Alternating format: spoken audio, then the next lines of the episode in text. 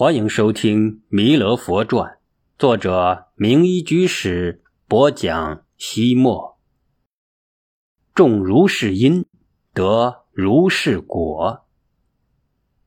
胡三江是奉化县江两岸最机敏、最能干的小伙更让同伴们直流口水的是，他娶的媳妇儿比山上的鲜花还要香艳。丈夫心灵手巧，媳妇儿美如婵娟。小日子岂不赛过神仙？然而家家有本难念的经。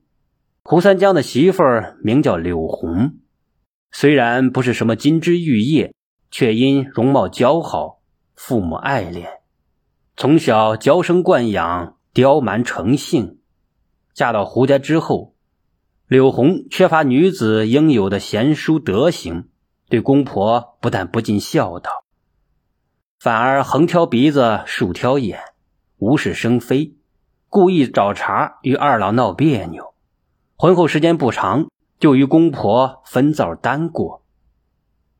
胡三江本来是个孝子，与父母感情甚笃，可是天晓得怎么回事，只不过与柳红睡了三五个晚上，就如胶似漆，情感远远胜过一同生活了近二十年的父母。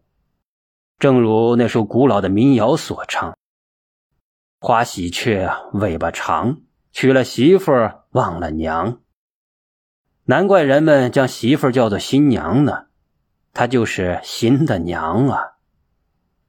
从此和你说话作伴的是新娘，给你洗衣做饭的也是新娘。用着老娘的地方少了，与老娘接触的少了，关系自然就疏远了。更何况柳红的一张巧嘴，能把白的说成黑的，黑的说成花的。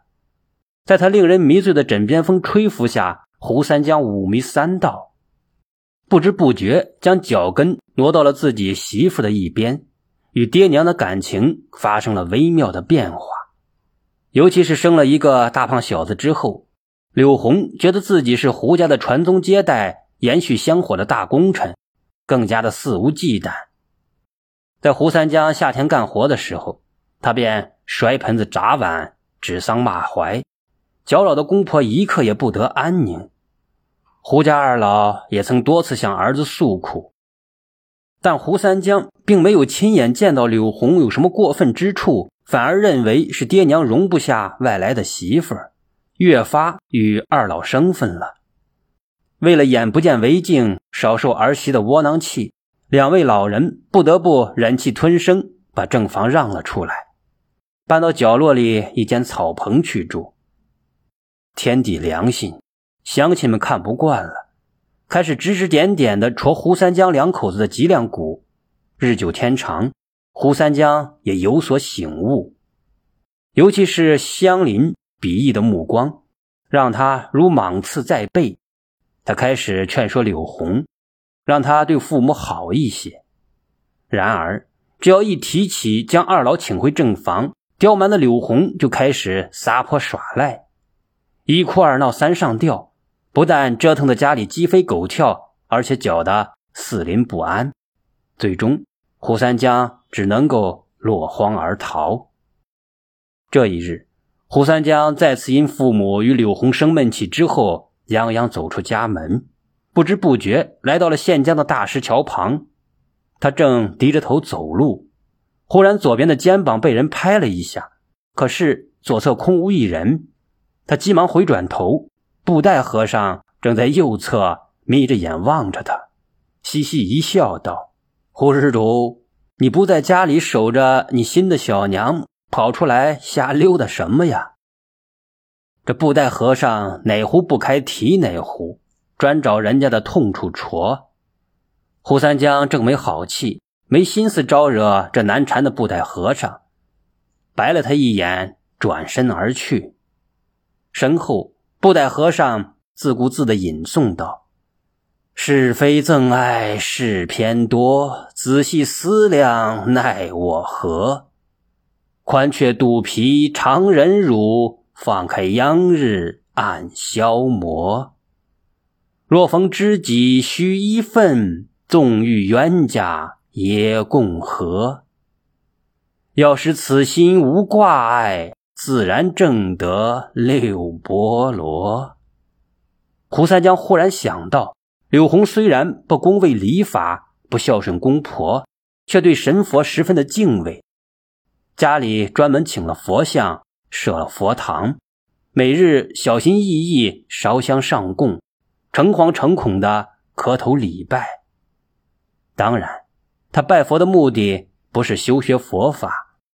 而是祈求佛菩萨别给他降灾降病，帮助他达成那些难以言明的愿望。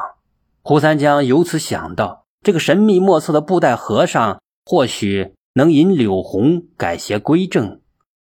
于是他转过身走了回来。可是不等他开口，布袋和尚居然抢先说道：“胡三江，你若是请我老人家到你们家吃斋。”我就不辞辛苦的跟你走一遭。若是想让我去劝说你那个不说理不说表的刁婆娘，趁早免开尊口。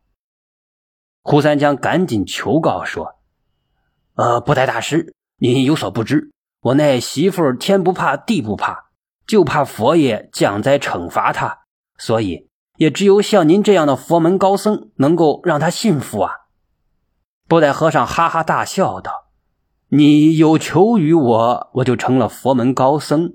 不是你小子偷偷往我布袋里装死鱼，促杀我的时候了。”胡三江赶紧合十鞠躬，连连央求。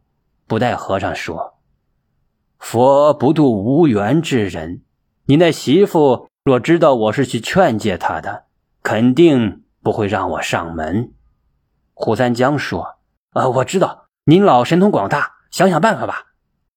布袋和尚眯着眼说：“也好，你就说我是给你们家送传家宝的。”往回走的路上，胡三江终于忍不住了，好奇的问道：“呃，布袋大师，你真的给我们家？”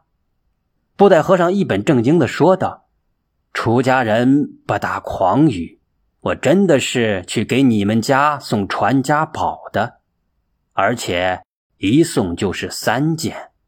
说话间到了胡家，柳红看到丈夫领着那个露宿街头、邋里邋遢的布袋和尚进家，马上笼罩了一脸的阴云。胡三江赶紧说：“呃，布袋大师是给咱家送传家宝的。”柳红的嘴角差点撇到了耳根。就他，他若是有什么宝物。就不用露宿街头吃百家饭了。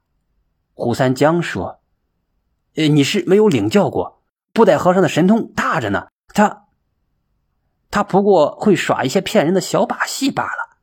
他若是能把咱们家的那两条狗分辨清楚，我就服了他。”胡三江不由得暗暗叫苦。原来柳红从娘家带来了一条母狗，后来又生了一只小母狗，现在。两只狗不但个头一般大，而且形状、毛色全都一模一样，活像一个模子里刻出来的。除了柳红，连胡三江也分不清楚他俩哪一只是母狗，哪一只是女儿。布袋和尚一个外人，从来没有见过这两只狗，如何能够识别出来呢？没想到布袋和尚却大大咧咧地说：“啊，这事儿太简单了。”去，取一根骨头来，我马上就能够分辨清楚。布袋和尚将胡三江取来的骨头扔在了两只狗的中间，一只狗马上猛扑过去，叼起那根骨头啃了起来，而另一只狗虽然也跟了过去，却并没有上前争夺。布袋和尚指着那只抢到骨头的狗说：“她是女儿，而那只是她的母亲。”